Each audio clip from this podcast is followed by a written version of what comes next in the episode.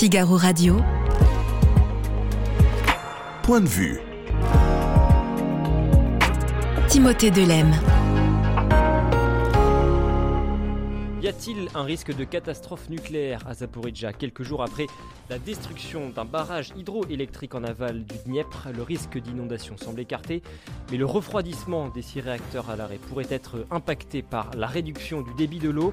Alors comment sont protégées les centrales nucléaires en temps de guerre? Le directeur de l'information de la Société française d'énergie nucléaire nous donnera ses précieuses explications. L'Arabie saoudite est-elle le nouvel Eldorado des stars du ballon rond? C'est la question que l'on se pose après la signature du ballon d'or français Karim Benzema pour le club d'Al Ittihad.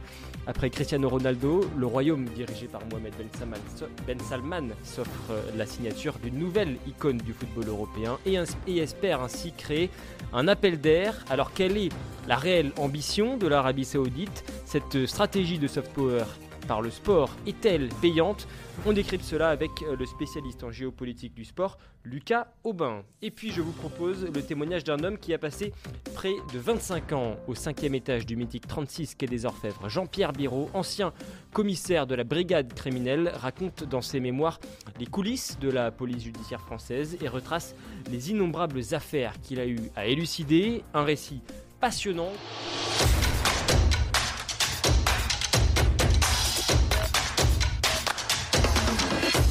Bonjour Ludovic Dupin. Bonjour. Merci euh, d'être avec nous. Vous êtes euh, directeur de l'information de la Société française d'énergie euh, nucléaire. On va revenir, je le disais, sur l'un des sujets d'inquiétude majeurs en Ukraine. C'est la sûreté ou non de ces, de ces installations du côté de la centrale nucléaire de Zaporizhia, toujours occupée à ce jour par les Russes. Alors on est dans le sud de l'Ukraine, à, à proximité du fleuve du Dniepr. On en parle évidemment d'autant plus cette semaine après la, destruction partielle de ce barrage du côté de Kakovka mardi matin. Pas moins de 18 millions de mètres cubes d'eau qui ont ainsi été euh, libérés. Est-ce qu'il y a d'abord un risque d'inondation de la centrale à court, moyen et long terme? Alors, risque d'inondation, il est complètement écarté. La centrale est très en amont du barrage, elle est quasiment 100 km plus haut sur le réservoir formé par le barrage, et l'eau s'est vraiment déversée en aval. On a vu ces images catastrophiques et tous ces gens déplacés, mais elle, la centrale, est euh, bien à l'abri de, toutes les inondations. Y compris à long terme Y compris à long terme. En revanche, il y a une question, c'est que la centrale a besoin de l'eau du barrage pour refroidir euh, ses activités, c'est-à-dire refroidir ses piscines de combustible usé et ses cœurs. Or, si le niveau de l'eau descend trop bas, les pompes seront plus dans l'eau, donc seront plus immergées et ne pourront plus pomper l'eau pour refroidir le bâtiment les bâtiments. Parce que la, centrale puise son eau dans le, euh, dans le lac du Dniepr, c'est Exactement, c'est ça. En permanence, le système de refroidissement est alimenté par cet immense lac, cet immense lac artificiel. Comment ça fonctionne, ce, refroidissement des réacteurs? Alors, à tout moment, il faut en fait que de l'eau circule pour refroidir l'eau euh, du circuit primaire, c'est-à-dire l'eau où il y a le combustible nucléaire. Alors, il faut savoir qu'une centrale nucléaire à plein fonctionnement, l'eau est à 300 degrés et la pression est à 150 bars. On a des conditions extrêmement fortes. Et à côté, il y a des, il y a des piscines avec du combustible usé qu'il faut également refroidir en permanence. Bon, là, la situation est pas très euh, urgente puisque la centrale est arrêtée depuis septembre dernier. Donc on n'est plus dans une centrale qui est en fonctionnement.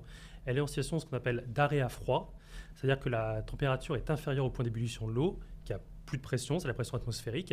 Donc les besoins de refroidissement sont très faibles. Cependant, même dans cette situation-là, où il n'y a plus que 1% de la puissance initiale de la centrale qui est active, il faut continuer à la refroidir et il faut en permanence avoir un accès à une source froide, donc en l'occurrence de l'eau. Habituellement, c'est le réservoir du barrage qui sert de source froide. Si le niveau devient trop bas, il va falloir trouver des solutions alternatives. Comment est-ce que l'on peut évaluer ce risque aujourd'hui? Le risque est très faible. L'Agence internationale de l'énergie atomique euh, le dit elle-même. Aujourd'hui, les risques sont très très faibles pour deux raisons. D'une part, c'est que pour l'instant, le barrage continue à alimenter la centrale. Pour l'instant, il n'y a pas de coupure d'alimentation de la source froide. Si le niveau descend, il y a deux autres alternatives. Vraiment, il y a des bassins fontaines qui, elles, euh, peuvent, qui, eux, peuvent alimenter pendant plusieurs semaines la centrale en l'état. Et si ces bassins avaient un problème de l'évaporation ou une perte d'eau, il y a un réservoir de secours. Ça, c'est un réservoir qui est immense, où il y a 16 mètres d'auteur d'eau, qui, lui, peut alimenter la centrale pendant des mois. Ça veut dire que, a priori, pour l'instant, pour l'heure, il n'y a pas de, danger nucléaire immédiat en ce qui concerne la, la centrale de Zaporizhia Non, pour l'instant, il n'y a aucun danger d'accident. La centrale est à l'arrêt et elle est refroidie. Par contre, il faut à long terme prévoir des solutions alternatives de refroidissement si le, niveau d'eau continue à baisser dangereusement. Aujourd'hui, la rivière est à peu près à 12 mètres de hauteur, la rivière, le lac est à peu près à 12 mètres de hauteur. Si on passe en dessous de 11 mètres, il va commencer à se poser des vraies questions.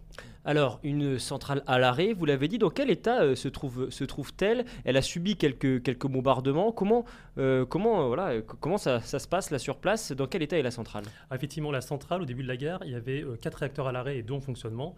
Les deux réacteurs en fonctionnement étaient à pleine puissance et après les derniers bombardements de l'été dernier, il a été décidé par les deux belligérants, d'ailleurs c'est une des rares décisions prise en commun par les Ukrainiens et les Russes, d'arrêter la centrale. Donc les deux derniers réacteurs actifs ont été mis à l'arrêt, ça s'appelle un arrêt à froid.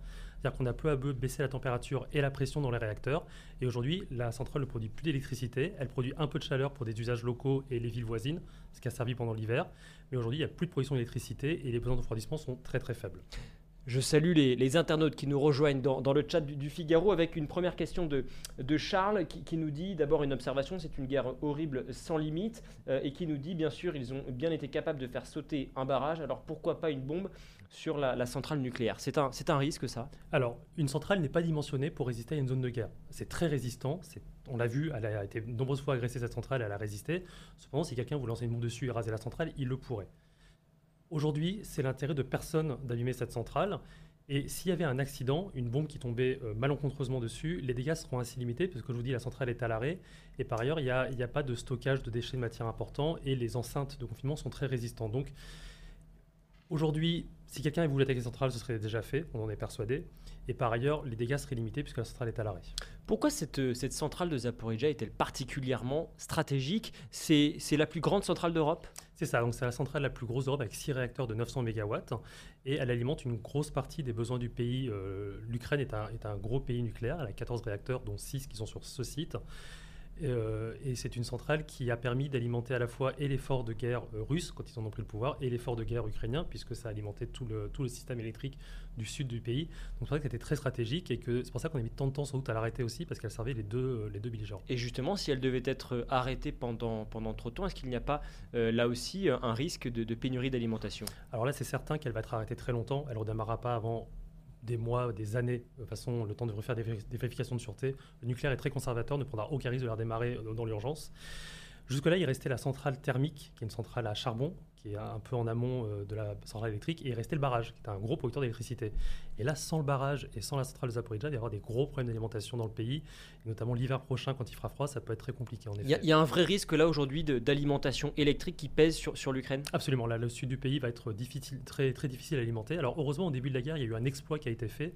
L'Ukraine était euh, indépendante électriquement de l'Europe, et au début de la guerre, les réseaux de transport électrique européens, et en particulier RTE, le réseau de transport électrique français, a créé des connexions vers la Russie, vers la Russie, excusez-moi, vers l'Ukraine pour alimenter le pays en cas de problème. Et donc, du coup, il y a ce backup de toute l'Europe qui soutient l'Ukraine électriquement, mais cependant, la perte de ces deux gros éléments de production, ça va créer des instabilités forcément.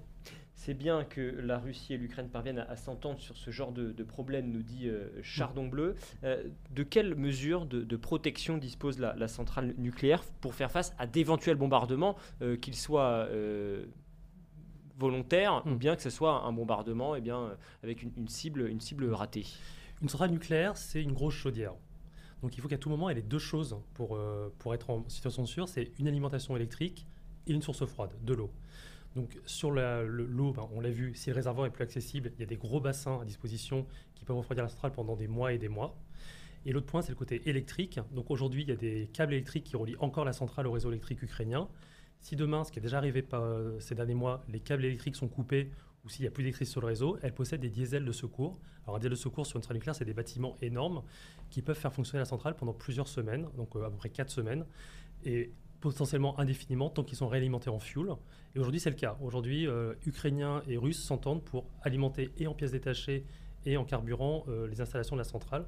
Donc pour l'instant, les systèmes de secours sont en place et ont été éprouvés plusieurs fois et résistent. C'est une entente cordiale ou c'est une entente qui, qui pourrait durer? Parce que si c'est un, accord euh, absolument crucial en fait. Alors, il y a de l'intelligence des deux côtés sur ce point-là et il faut reconnaître l'action assez exceptionnelle de l'Agence internationale de l'énergie atomique.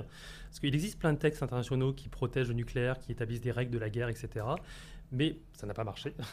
Et à un moment, Raphaël Grossi, le patron de l'Agence internationale de l'énergie atomique, est allé sur place avec des agents et a dit Je vais sur place, je suis présent, je montre que je suis là. C'est le seul euh, autorité onusienne qui l'a faite et qui a laissé des agents sur place depuis. Depuis septembre, il y a des gens qui se roulaient sur place pour voir ce qui se passe, surveiller et rapporter ce qui se passe. Sans ces gens-là, on n'aurait pas d'informations aujourd'hui sur la réalité des faits. Et euh, il y a eu un courage énorme de ces agents qui, sur place, sont présents, ont quitté leur famille, leur maison, leur foyer et restent là et protègent la centrale par leur présence. Sur les risques euh, radioactifs, euh, Ludovic Dupin, si, une attaque euh, contre les sites de, stockage de combustible usés avait, avait, eu lieu, pardon, quelle distance pourrait, pourrait parcourir ces, matières radioactives? Alors, il n'y aurait pas d'explosion, parce que la matière radioactive civile, ça n'explose pas, c'est pas assez enrichi, en uranium, c'est pas une bombe. Par contre, ça préfère une sorte de tas de sable qui s'élève et qui retombe. Et l'uranium, c'est quelque chose de très lourd. C'est une des matières les plus denses euh, du tableau de Mendeleïev. C'est très très lourd. Donc du coup, ça ferait comme un panache de sable qui retomberait à quelques centaines de mètres ou, un kilomètre euh, de, la centrale et ferait une pollution radioactive. Ceci dit, les, sites de stockage de combustible usé sont sous les dômes de béton. Vous savez, les enceintes sont sous des dômes de béton très épais qui ont d'ailleurs été un peu ébranlés pendant la guerre et qui ont résisté. Et avant de les transpercer, à moins d'y aller très volontairement, une frappe à direct a peu de chances de les endommager quand même. Vous avez évoqué à, plusieurs reprises les inspecteurs de l'Agence internationale de, l'énergie euh, atomique. Comment est-ce qu'ils s'y prennent pour euh, sécuriser un, lieu comme ça en temps de guerre? Alors, l'autorité sûreté nucléaire, pardon, excusez-moi, l'Agence internationale de l'énergie atomique n'a pas de pouvoir spécifique. Elle n'a pas de, pouvoir de coercition ou de troupes à envoyer pour sécuriser. Tout ce qu'elle peut, c'est faire respecter les textes internationaux. Alors, je ne vais pas entrer dans les détails, mais il existe euh, quatre conventions de Genève qui, concernent qui parlent du nucléaire et quatre traités post-Tchernobyl qui parlent de sûreté nucléaire, qui sont censés s'appliquer, parce que l'Ukraine et la Russie en sont signataires. Aujourd'hui, ce n'est pas le cas. Donc, il y a une sorte de diplomatie nucléaire informelle qui s'est mise en place. Et notamment, Raphaël Grossi a, a énuméré sept piliers. Ça n'existait pas. Il les a créés au début de la guerre. Sept piliers de la sûreté nucléaire en temps de guerre pour comment gérer une centrale nucléaire qui est prise dans un conflit. Parce que ce n'est pas la première fois que ça arrive. Hein. C'est arrivé euh, pendant les guerres en Irak. Il y, a des, il y, a des, réacteurs près de Bagdad qui ont été attaqués. C'est arrivé en Syrie. C'est arrivé pendant la guerre en Europe, enfin la guerre euh, dans les Balkans dans les années 90. Donc on a quand même un retour d'expérience de ce qui peut se passer. Et donc il y a sept piliers qui ont été établis. Quels sont-ils? Je vous laisse nous les détailler. Alors les, les, alors l'intégrité physique de la centrale climatique, il ne faut pas l'attaquer.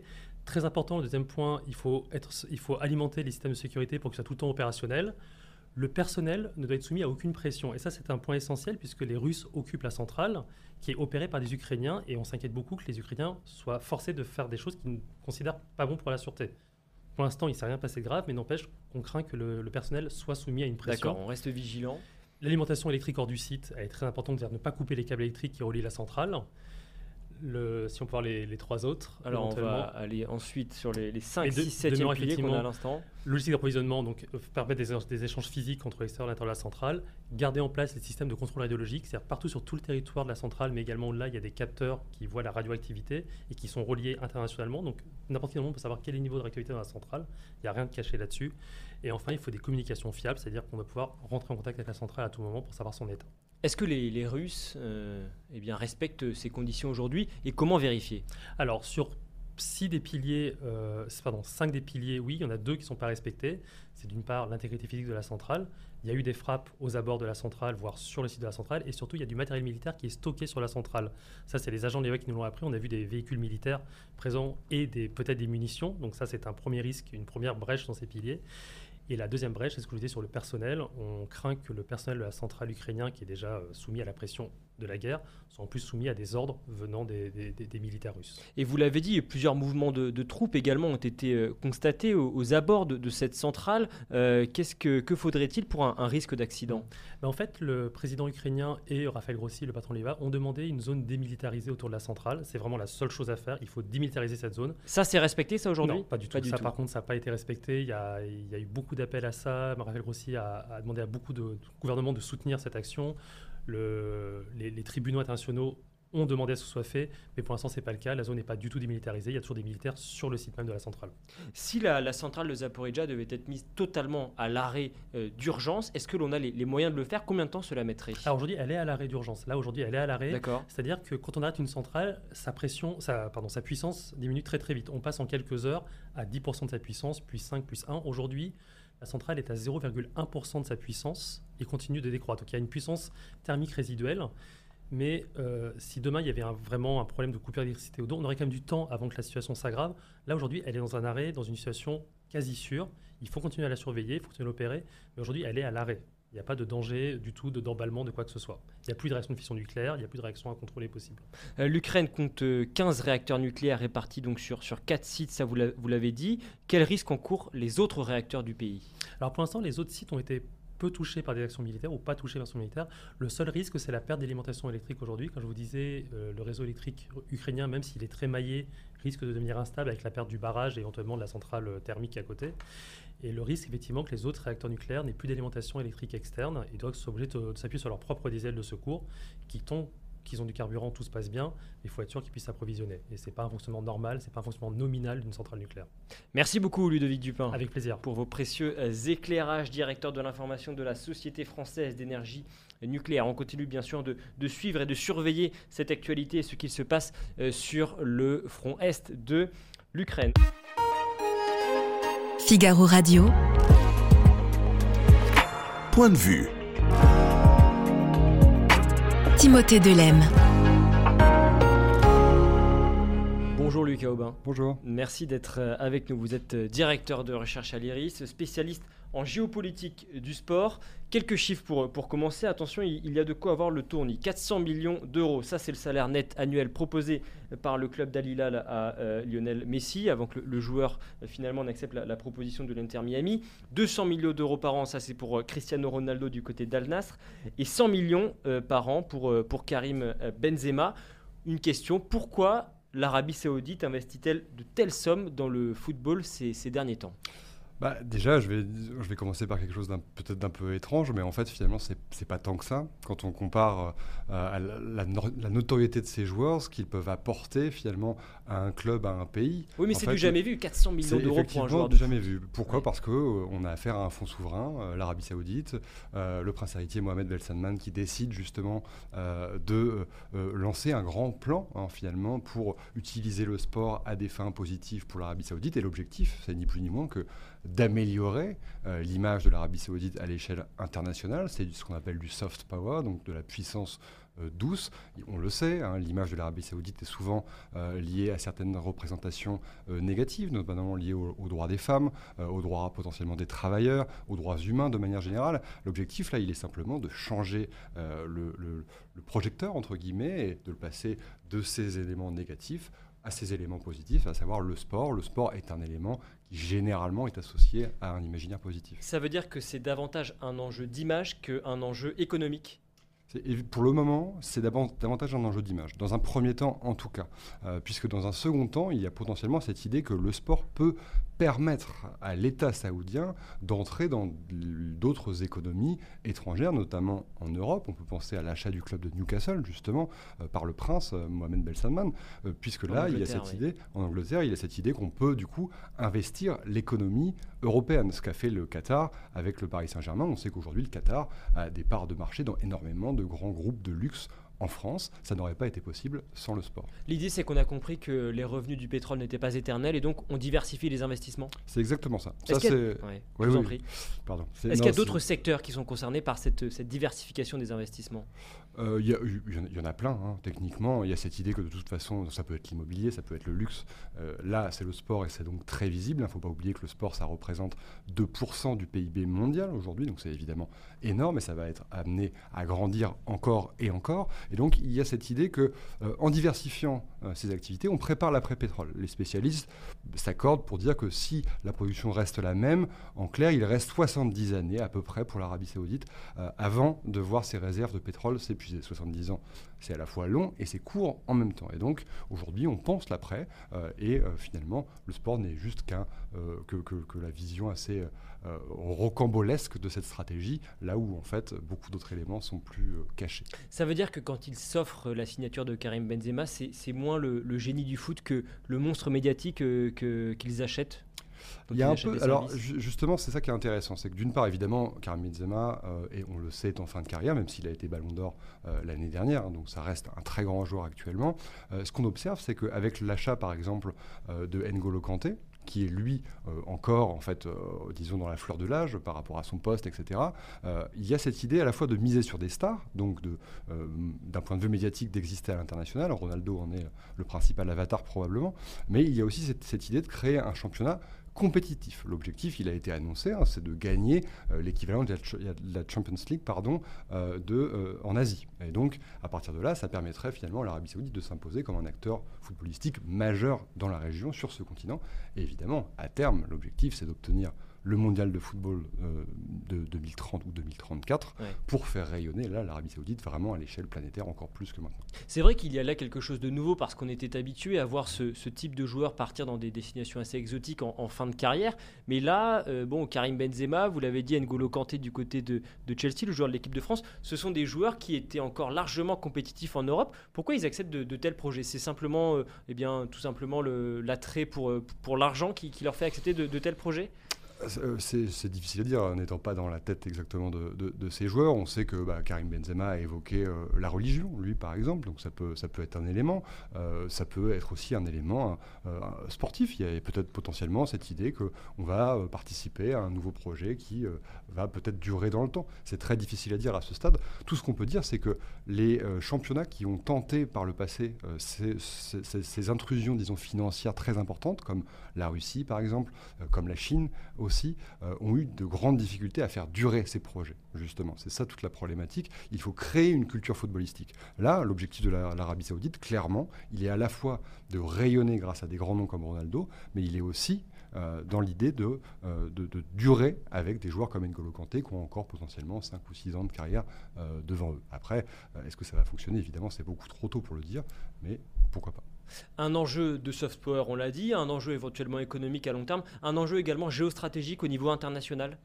Oui, je, crois que la stratégie du Qatar, euh, qui a connu finalement son apothéose avec le mondial de football 2022, a été euh, assez enviée finalement par l'Arabie saoudite, et ce n'est pas un hasard si on voit un coup d'accélérateur juste maintenant de la part de l'Arabie saoudite, à savoir au lendemain finalement de ce mondial 2022. Euh, le Qatar finalement, c'est une économie qui est dix fois moins importante que euh, l'économie de l'Arabie saoudite. Et c'est surtout, et peut-être c'est surtout ça le point le plus important, euh, une population 10 fois, 12 fois moins importante que la population saoudienne, le Qatar. Et donc aujourd'hui, il y a cette idée finalement, plus qu'au Qatar, qu'en Arabie saoudite, on va créer une culture du sport durable puisqu'on le sait, le football reste le sport numéro un à l'échelle planétaire. Si euh, les Saouds deviennent, acquièrent une culture footballistique, alors ils pourraient durablement euh, changer leur image.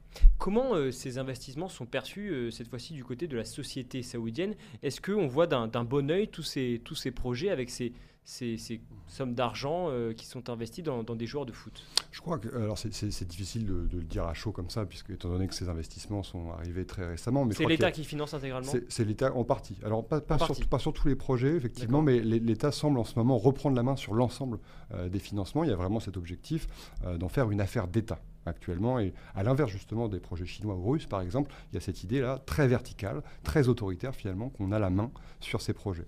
Euh, ensuite, de là à dire que la société saoudienne est pour ou contre, pour le moment, c'est trop difficile d'avoir une opinion tranchée. Euh, néanmoins, on a la sensation quand même que euh, faire venir énormément de touristes, faire venir énormément de chaînes de télévision, faire venir améliorer l'image du pays à l'international pourrait globalement être perçu de façon favorable, euh, sachant que dans le même temps, les droits humains euh, euh, en Arabie saoudite ont, ont évolué pardon, de façon plutôt favorable aux travailleurs et aux femmes ces dernières années, même si évidemment il y a encore énormément de dimensions autoritaires. Mais on sait par exemple que depuis quelque temps, les femmes ont l'autorisation de conduire, ce qui n'était pas le cas cette politique, en fait, elle s'accompagne d'une modernisation de la société dans son ensemble? Tout à fait. Il y a cette idée de, modernisation. Euh, il y a cette idée finalement que le sport permet de rentrer pleinement aussi dans la mondialisation. Euh, on l'a vu avec le Qatar. C'était un bon exemple finalement. Euh, le Qatar a fait quelques erreurs qui ont été réparées au fur et à mesure. C'est-à-dire que ils ont obtenu l'événement Coupe du Monde 2022. Ils ont eu énormément de, reçu énormément de critiques, notamment liées aux droits des travailleurs. Euh, ils ont tenté de changer de braquet à ce sujet, d'améliorer les conditions de ces travailleurs au fur et à mesure pour justement améliorer leur image. Là, l'Arabie saoudite euh, semble euh, tabler sur plusieurs années, voire plusieurs dizaines d'années, et probablement justement améliorer sa situation, la situation de sa, société, et la faire accepter aussi. C'est-à-dire que c'est donnant-donnant. Le sport permet à la fois euh, finalement euh, de transformer sa société parce que l'extérieur vient à soi, et vice-versa, évidemment. Ça permet aussi d'expliquer, de raconter qui on est à l'étranger. L'homme derrière tout ça, c'est Mohamed Ben Salman. il apparaît finalement assez peu dans, les médias. Est-ce qu'on a une idée pourquoi est-ce qu'il se fait si discret? Je crois qu'il se fait discret parce qu'il euh, a bien compris que euh, dans le mot, euh, dans, l'expression buzz, il y a du positif, mais aussi beaucoup de négatif. Lui, c'est aussi un homme d'affaires.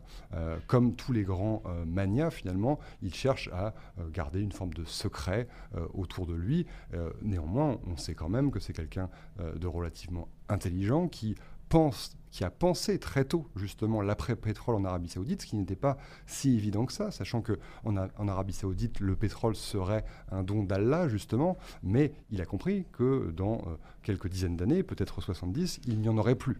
Et alors, justement, il faudrait commencer à penser la suite, et il l'a déjà fait, et ça, ça va dans le sens finalement de la modernisation de la société saoudienne. Alors il l'a pensé euh, très tôt, mais ses, voisins, notamment du Qatar et euh, des Émirats arabes unis, l'ont pensé peut-être même encore, euh, encore avant lui, avec ses investissements, que ce soit du côté du Paris Saint-Germain pour le Qatar, du côté du club de Manchester City pour les Émirats arabes unis. Mhm. Quelles relations entretiennent ces pays entre eux?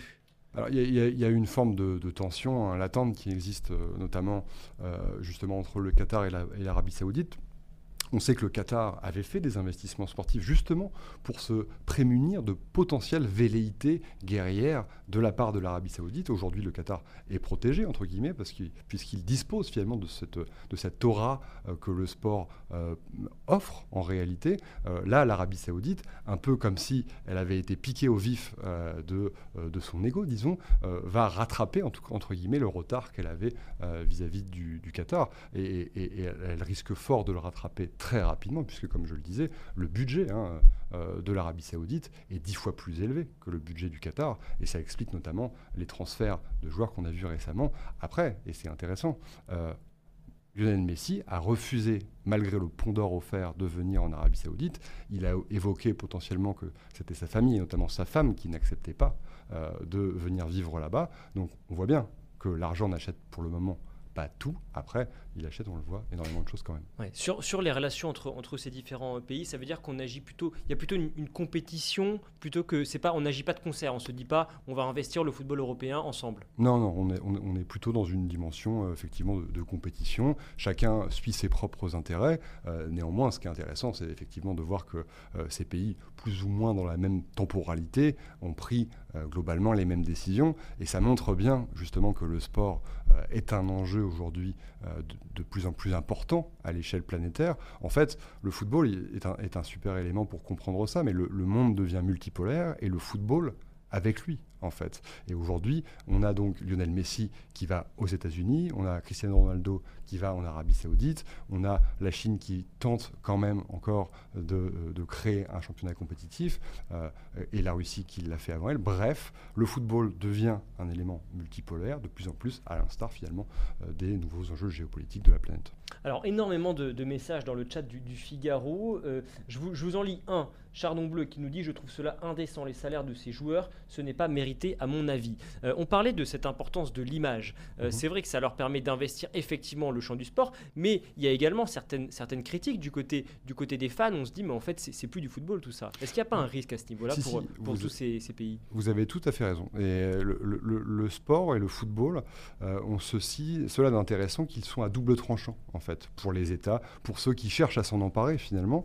C'est-à-dire qu'on peut parfois réussir, effectivement, et améliorer l'image de son régime à l'étranger par exemple, quand on est un dirigeant, mais on peut aussi finalement faire ce qu'on appelle un, bad buzz en langage un peu, un peu trivial, disons, et, et, dans ce cas-là, on ne maîtrise pas justement ce bad buzz. Et on l'a vu euh, dans l'histoire du sport, notamment, hein, je pense aux Jeux Olympiques de Munich, par exemple, on se souvient des Jeux Olympiques de Munich, notamment parce qu'il y a eu un attentat contre la sélection euh, israélienne. Et ça, c'est difficile de maîtriser, justement, euh, ces, aléas, disons, qui peuvent arriver. En l'occurrence, là, euh, il y a une partie de la population occidentale, mais aussi mondiale, qui perçoit ces joueurs, finalement, uniquement comme étant des mercenaires qui suivent, qui suivent l'argent. Il y a également les, clubs concurrents, par exemple, du côté de la Liga, avec le, médiatique président de la, Liga, Javier Tebas, si, je, si ma mémoire est bonne, qui critique régulièrement les clubs États, comme, comme celui du Paris Saint-Germain. Donc on voit que c'est un peu à double tranchant, malgré tout. Oui, complètement. C'est ce que je disais. Le sport est vraiment, le sport est vraiment à double tranchant.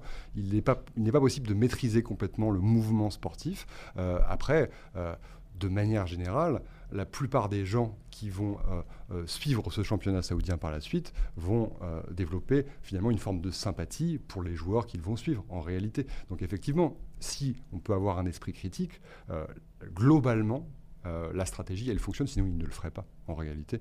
Euh, et le Qatar, malgré toutes les critiques euh, qu'il a reçues lors du Mondial 2022, finalement existe aujourd'hui sur la carte, est connu de la part de nombreuses populations du monde, du monde entier. Ça n'était pas le cas il y a 15 ans en réalité. Aujourd'hui, ça l'est devenu. Donc on voit bien que ça permet finalement de créer une forme de carte postale du pays. Ça veut dire que vous parlez de la, Coupe du Monde de football, mais il y a également le, Paris Saint-Germain. On mmh. voit que, bon, saison compliquée, toujours pas de Ligue des Champions, etc. Euh, finalement, c'est quand même un investissement rentable pour euh, les Qataris. C'est à nouveau, je vous ferai la même réponse, c'est à double tranchant. C'est euh, à la fois Lionel Messi, quand il arrive au, Paris Saint-Germain, il amène avec lui ses millions de followers sur les réseaux sociaux, mais quand il part aux États-Unis, on l'a vu, avec lui. les followers repartent en partie avec lui. Donc est-ce que durablement ça a un intérêt? Difficile de le dire. Par contre, l'entrisme économique que le Qatar a fait dans les grandes entreprises françaises, lui, il est réel. Et durable. Et, il est beaucoup plus durable, effectivement. Et donc, en ce sens, effectivement, le Qatar s'achète une forme de protection. Euh, on sait euh, que, le, Qatar a pu discuter, du coup, avec les grandes personnalités politiques françaises au moment de l'attribution du Mondial de football 2022. Le Qatar a pu le faire en partie parce qu'il avait commencé déjà cet entrisme par le sport, notamment en France. Donc ça, le, sport finalement c'est un outil assez polymorphe, euh, difficilement maîtrisable, mais qui pour beaucoup finalement, pour ceux qui savent le maîtriser, est, globalement positif. Cela pourrait permettre par exemple à l'Arabie saoudite de, se voir octroyer la, Coupe du Monde 2030 ou 2034 comme vous le disiez, ou alors il va falloir être patient parce qu'il faut le temps de, de eh bien, que cette culture du sport arrive dans le pays bah, C'est difficile à dire puisque les moyens déployés actuellement n'ont jamais été vus dans le passé en fait. Donc là, on est face à un phénomène assez nouveau. Euh, on sait que Mohamed Belsalman veut faire du championnat saoudien euh, l'un des euh, dix championnats les plus compétitifs de la planète. Hein, en, très peu de temps. Cristiano Ronaldo lui dit la Ligue saoudienne sera dans les cinq meilleurs championnats de la planète foot d'ici à 5 ans. C'est crédible ça? Ça paraît compliqué. C'est ambitieux quand même. C'est très très ambitieux.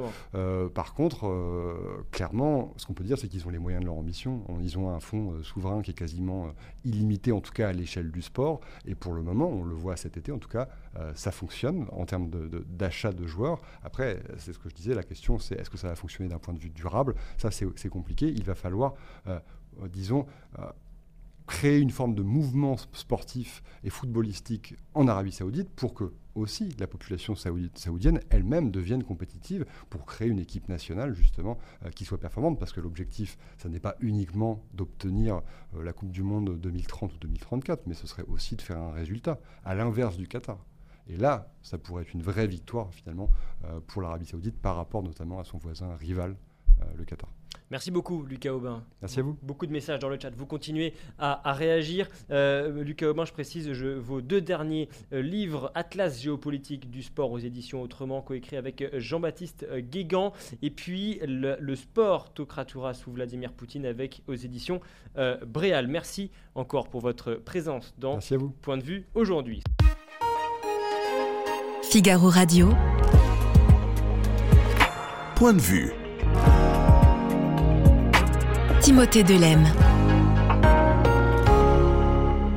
Bonjour Jean-Pierre Biro. Bonjour. Merci beaucoup d'être euh, avec nous. Votre livre, le voici, La crime qui s'y frotte, s'y pique, c'est euh, publié chez Mareuil Édition et c'est extrêmement prenant. Donc quand on commence, on a du mal à s'arrêter. Vous allez nous, raconter tout ça. C'est le récit de ces, 25 années que vous avez passées au 36 quai des, des Orfèvres. On imagine d'ailleurs que les pratiques ont eu le temps d'évoluer largement entre le 1er mai 1968, vous me corrigez si je me trompe, date à laquelle vous intégrez la, crime pour la, première fois comme inspecteur euh, stagiaire, et aujourd'hui, vous allez nous, raconter tout ça. Je précise que vous êtes euh, désormais à la, retraite.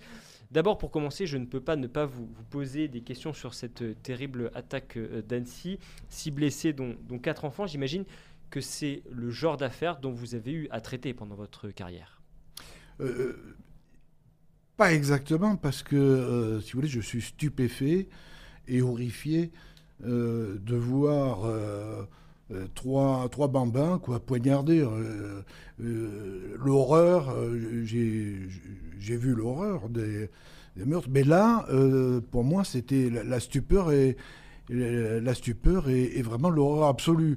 Je pense aux gamins, aux, enfants, mais je pense aux mères qui ont accompagné, euh, qui accompagnaient leurs enfants dans les bacs à sable et qui tout d'un coup les ont vus euh, se faire poignarder. Quoi. C'est l'horreur absolue. Vous dites, oui. Vous dites, et alors, je vous en prie.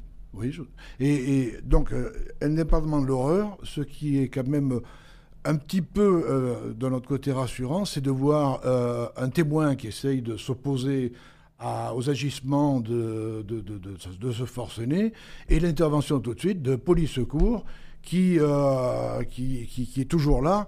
Et quand il y a des coups durs, pour que ce soit, que ce soit la, ben, le Bataclan, les premiers qui sont intervenus, c'est Police Secours, qui a tout de suite euh, euh, tué un, des, un des terroristes. Donc c'est cet ensemble de sentiments que cela me procure. Vous disiez pas exactement parce que vous avez vu ce, climat de violence évoluer pendant toutes ces années de, de carrière Oui, ça, ça, ça, évolue. Ça évolue. C'est c'est un petit peu la société qui évolue aussi. Euh, en 68, c'était violent quand même. Il y a eu les manifestations, il y a eu mai 68, les CRS se faisaient traiter de SS. Mais euh, là, il y a quand même des, étapes qui sont franchies où on s'en prend, on pille, euh, c'est et puis la volonté de tuer, quand on voit que les cocktails Molotov, quand on voit un CRS en feu, si vous voulez, ça, ça interpelle aussi. Quoi. La police est quand même le dernier rempart. Et euh, ce sont des images extrêmement choquantes. Sur Annecy, à partir de quel moment est-ce qu'on peut parler d'une attaque terroriste? Il faut être prudent là, parce que euh, euh, il faut laisser le temps aux enquêteurs de, si vous voulez, de, d'approfondir tout cela. Bien sûr, les premiers éléments qui apparaissent, c'est un individu clochardisé, et qui, qui, en criant, en évoquant Jésus-Christ, se jette sur les gamins on peut penser que quand même euh, qu'il euh, a des problèmes hein, euh, mentaux. Mais il faut quand même toujours rester très prudent et ne pas attendre un petit peu les, recherches des enquêteurs qui, qui, sont déployés sur, sur cette affaire. Quelles sont les missions de, la, de la crime que vous avez Alors la crime, la, criminelle quand je suis arrivé à la crime, alors disons que j'ai fait quatre passages à la crime. Je suis arrivé, comme vous avez dit, euh, inspecteur, stagiaire, c'est-à-dire en culotte courte, quoi. je suis ensuite parti dans le service. Je suis revenu comme inspecteur principal, comme euh, également fonction de procédurier sur les affaires de meurtre. Je suis revenu ensuite comme commissaire de police, euh, chef de section, et je suis revenu chef adjoint. le, mandat des passages, j'étais chef adjoint. Alors, les, les, les, missions ont évolué, notamment en ce qui concerne le terrorisme. Euh, qui, prend une, part euh, quand même euh, très importante dans, les missions de la crime. Mais les missions de la crime, ce sont tout, ce qui est, tout ce qui est crime, les, meurtres, les assassinats, les incendies volontaires, les enlèvements, et puis tout ce qui est également terrorisme, terrorisme individuel, terrorisme de masse. il n'y a qu'à voir les, derniers attentats de 2015. Euh, Charlie Hebdo, euh, le Bataclan. Donc, les, disons que les, le champ d'investigation est, vaste. Alors, parmi les, nombreux postes que vous avez euh, occupés, vous avez mentionné celui de procédurier. Alors, ça, c'est. C'est un poste tout, à fait, tout à fait stratégique puisque vous êtes l'un des, premiers à être dépêché sur les, sur les lieux du crime. Oui, tout à fait. les premiers dépêchés sur, le, sur les lieux du crime, c'est toujours police secours, avec la, mission, euh, la mission extrêmement importante de, l'équipage police secours et du brigadier qui doit faire face à, n'importe quelle situation. Ensuite, euh, à partir du moment où il apparaît que euh, c'est un meurtre, le commissariat local de quartier vient également faire des investigations, l'identité judiciaire. Le substitut du procureur de la République se, déplace sur place. Et c'est le substitut, le parquet, qui décide si l'affaire paraît simple, si tout de suite on a une piste, on a vu quelqu'un qui est connu, qui s'enfuir, ça va rester un service de police locale. Si ça demande de plus grandes investigations, s'il y a une part mystérieuse d'inconnus, le, parquet va saisir la brigade criminelle. Lorsqu'il s'agit de, de crimes, vous arrivez sur les lieux du crime mm. dans votre costume de, d'officier de, brigade criminelle, mais vous êtes aussi un homme. Comment est-ce qu'on fait pour, pour faire la part des choses et pour ne pas se, laisser prendre par ses sentiments et par son émotion? Alors pour en revenir, là, si vous voulez, à, euh, à, la question que vous me posiez, le procédurier arrive, déjà il y a eu les, premières constatations, et donc on, préserve les, lieux du, meurtre pour laisser l'identité judiciaire, maintenant la prise technique et scientifique travailler, et ensuite le procédurier aussi euh, relève pour en faire un procès verbal qui est primordial pour la poursuite de l'enquête, un procès verbal de constatation. Et quand on arrive sur les lieux du meurtre, bien sûr, on est, on est saisi euh, par... Euh, c'est chaque fois différent. Et il y a des scènes plus dures que d'autres, par exemple qu'il s'agit du meurtre d'un enfant, du viol d'un enfant, de l'assassinat d'une grand-mère. chaque, euh, chaque scène de crime est, différente. Comment est-ce qu'on se protège de tout ça? Ben, On se protège, je dirais, dans l'action. On se projette tout de suite. bien sûr, on ne connaît pas le, euh, la victime, qu'on finit par bien connaître, parfois mieux que, son entourage. Mais euh, on se projette dans l'action. Tout le monde, euh, les, inspecteurs du groupe vont voir la scène du crime pour s'en inspirer, pour voir le, visage du, défunt, quoi, que ça, les marque. Et puis ensuite, tout le monde, chacun a sa mission. le procédurier fait ses constatations, les, inspecteurs font l'enquête de voisinage, qui est toujours très importante. Euh, je vous ai parlé de la police technique et scientifique, mais également le groupe d'enquête va voir la famille, le milieu familial, euh, ou le milieu familial de la, de la victime, mais également le milieu professionnel, ses relations. Mais tout ça, ça se fait euh, méthodiquement, quoi. C'est la, la, la, machine, le rouleau compresseur de la crime se met en place, se met en branle. Alors ces inspections sur les, lieux du crime, vous en avez connu d'innombrables. Euh, parmi elles, il y, a, une affaire assez euh, médiatique que vous racontez dans votre, dans votre livre. Nous sommes au lendemain de Noël, le 26 décembre 1977. Il est 17h05 lorsque le téléphone sonne dans une entreprise d'ambulance de la rue Orfila dans le 20e mmh. arrondissement de Paris. C'est le début de l'affaire Michel Le Fou sur laquelle vous allez enquêter pendant plusieurs semaines. Racontez-nous. Oui, absolument. Là, c'est, euh, disons que c'est les ambulanciers qui sont appelés par une femme en disant voilà, Madame, euh, Madame Untel à rue Orfila, au quatrième étage, Madame, je crois que c'était Madame Leroy, est, est, gravement malade. Il faut aller tout de suite la secourir et l'amener à l'hôpital. Les ambulanciers montent. Euh, c'est le lendemain de Noël. Euh, la porte est entr'ouverte, ils rentrent dans l'appartement, ils vont au fond de l'appartement, il y a une chambre qui est éclairée, et là ils voient une femme qui est euh, une femme âgée, qui, est agenouillée au pied de son lit, les, bras sur le, lit qui est fait, les bras sur, le, les drodons, la tête sous l'oreiller, et quand il lève l'oreiller, il voit que bah, elle porte une trace, une plaie à la gorge euh, il y a eu beaucoup de sang répandu. Et sur, euh, sur les murs est, tagué euh, Michel, Michel Le Fou, Bonnie and Clyde. Et donc on, démarre donc là-dessus. Et, Ça, c'est ce que vous voyez lorsque vous pénétrez vous-même dans l'appartement. Tout à fait. On voit les, les, les, lieux ont été préservés. On voit cette femme qui manifestement, il n'y a pas de trace de lutte. Elle est, elle est agenouillée, la tête sur le, sur, le, sur le, son lit qui est fait, sous, la tête sous l'oreiller. Elle a été égorgée euh, sans, pouvoir se débattre. Et donc cette inscription qui barre le, mur, qui est taguée sur le mur, Mexis le, fou, Bonnie and Clyde.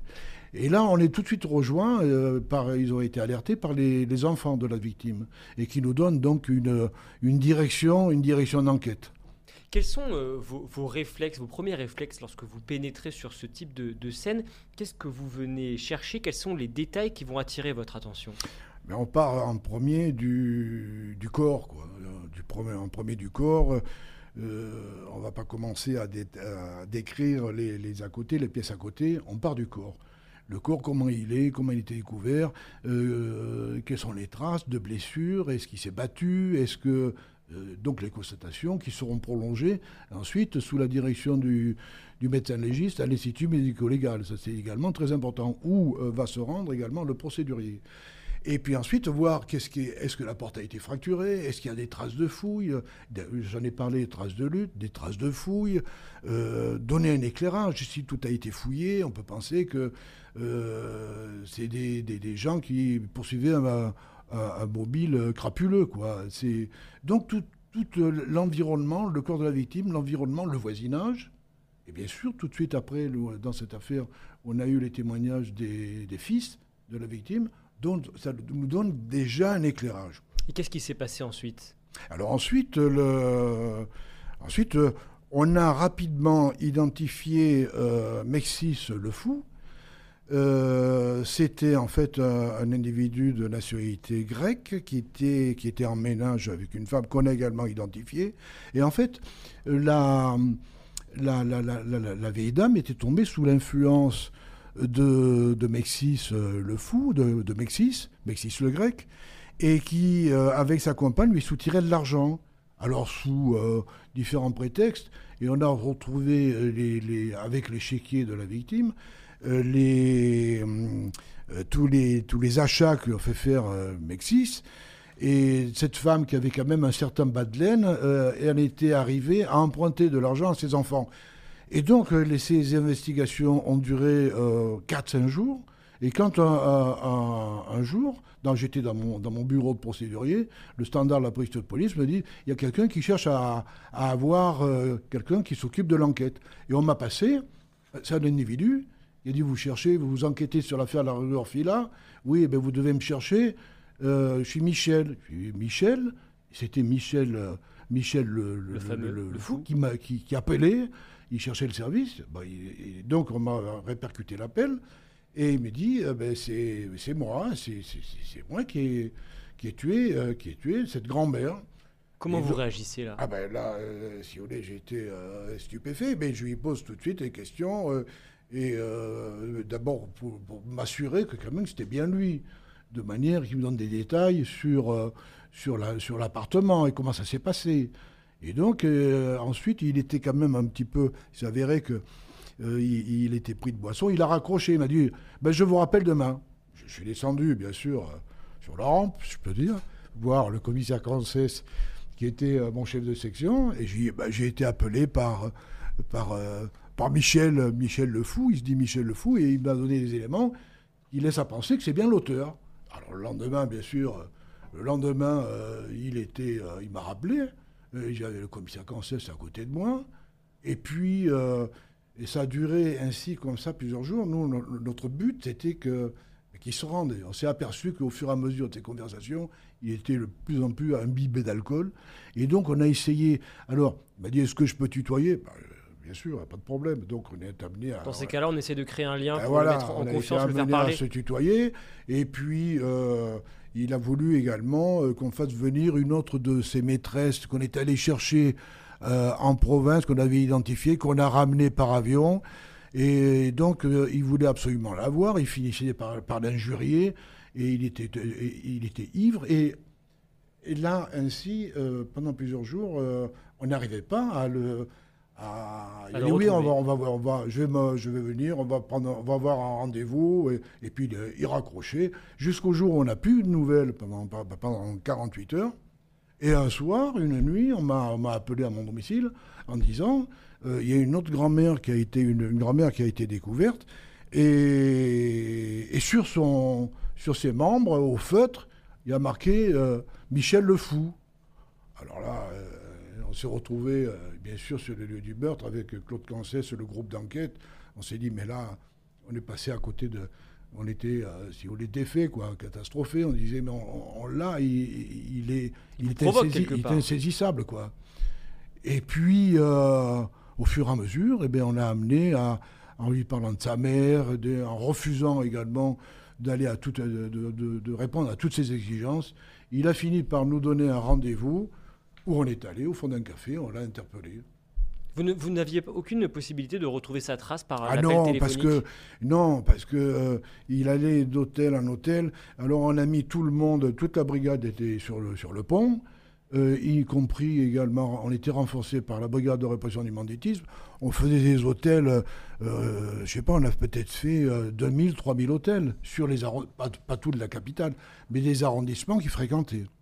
Merci beaucoup Jean-Pierre Biro, c'est absolument passionnant. Très rapidement, je vous en prie. Je voudrais rajouter une chose, c'est qu'il euh, y avait des, des, fonctionnaires extraordinaires, mais également il y a eu des patrons de la brigade criminelle absolument extraordinaires. Je citerai euh, euh, Pierre Ottavioli, qu'on a appelé Monsieur Antirapt, Marcel Leclerc, qui a, dirigé la, l'abri anti-gang, qui a été ensuite nommé préfet et qui, et qui, qui, était docteur en droit, qui a dirigé l'IHESI, et puis ensuite des, des, des, des, des, patrons quand même hors l'homme, Jacques Gential, qu'on a appelé le Bertillon des temps modernes, Martine Monteil, que tout le monde connaît, et Frédéric Pechnard, qui, euh, qui, dont on parle régulièrement, qui a, qui a fait tous les postes d'anti-gang et tout. Merci beaucoup Jean-Pierre Biro. C'est vrai que la, la, crime, ce sont également des, des histoires d'hommes, et c'est à retrouver dans votre livre La crime qui s'y frotte, s'y pique. C'est passionnant et c'est extrêmement prenant.